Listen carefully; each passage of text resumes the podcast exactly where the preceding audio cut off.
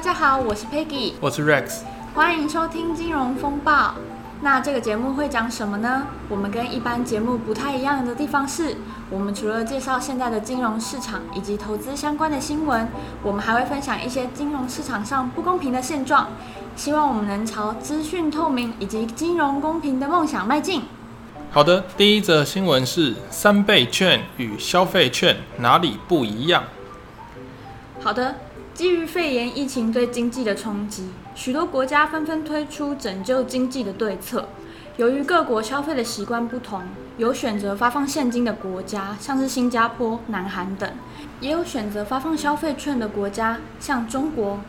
许多学者也肯定消费券的效果，认为比起发放现金，消费券更能够避免民众拿到之后直接转为储蓄，会有更高的几率能够刺激消费，加快经济复苏的脚步。正经三倍券也即将要于七月中旬开放使用。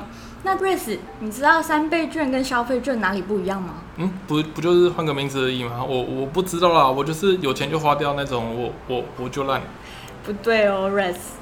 其实啊，在两千零八年金融海啸时期，政府有通过相关的法案，开始发行振兴经济的消费券，就是说我们我们俗称的消费券。那当时呢，是以每个人为单位发放三千六百元的消费券，而今年七月要上路的振兴三倍券呢，则是民众要先以一千元去购买三千元的消费券，也就是所谓的三倍券的概念。那比较不同的地方是，如果你是属于中低收入户，那政府会汇一千元到你的户头，那你就可以直接提领出来去购买这个三千元的消费券，这样子，也就是由政府去帮你负担这一千元的花费啊！抗议啦，抗议啦！为什么我要花一千块？哎，那是因为你不太了解三倍券的概念啊。我好好解释给你听，你一定会了解的。那三倍券呢？这是领取的方式，它其实分成纸本跟数位支付。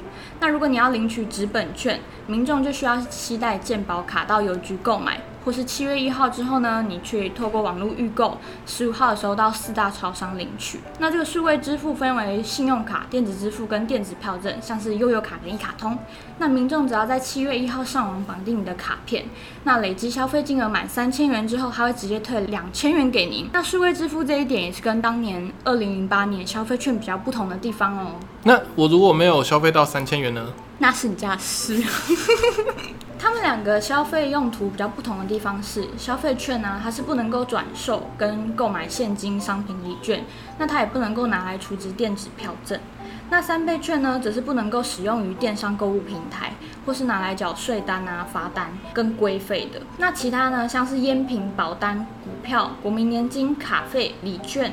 电子票证的储值，这些也都是不行的哦。啊，怎么办？我本来想说拿它来去买买买一些烟单的时候。没错吧？我就觉得有些人应该心里会想说，很奇怪，这次为什么要那么严格的限制这个使用的用途啊？那是因为啊，他们是希望能够减减少这个替代效果的产生。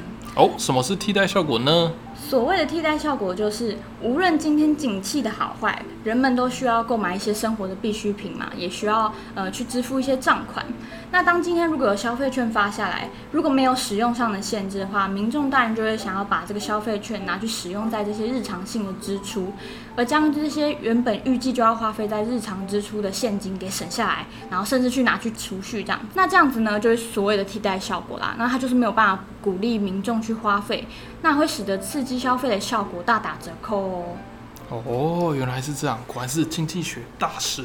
其实呢，要使得消费券的效果达到极大化，就必须要尽可能拉大乘数效果，然后并尽可能的使替代效果达到最低，才能够让消费效果达到最大。那么刚刚提过了替代效果，那什么是乘数效果呢？Race，你知道乘数效果是什么吗？呃，应该是跟九九乘法表一样吧，九九八十一，八七五十六，对，我就是八七。数学强，数学强。我我道歉。好啦，其实不是这样子啦。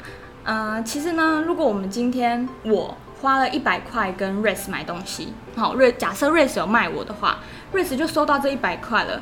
那他将其中的八十块又去拿，又拿去购买其他的东西，那其他的人也就因此收了钱。那他收了钱之后，又会拿出这一部分的钱拿去消费，那这个循环就会不断的产生，让一百元。原本有一百元消费的效果，因为这个消费行为不断的在发生，对于经济成长的贡献就会不只有一百块而已。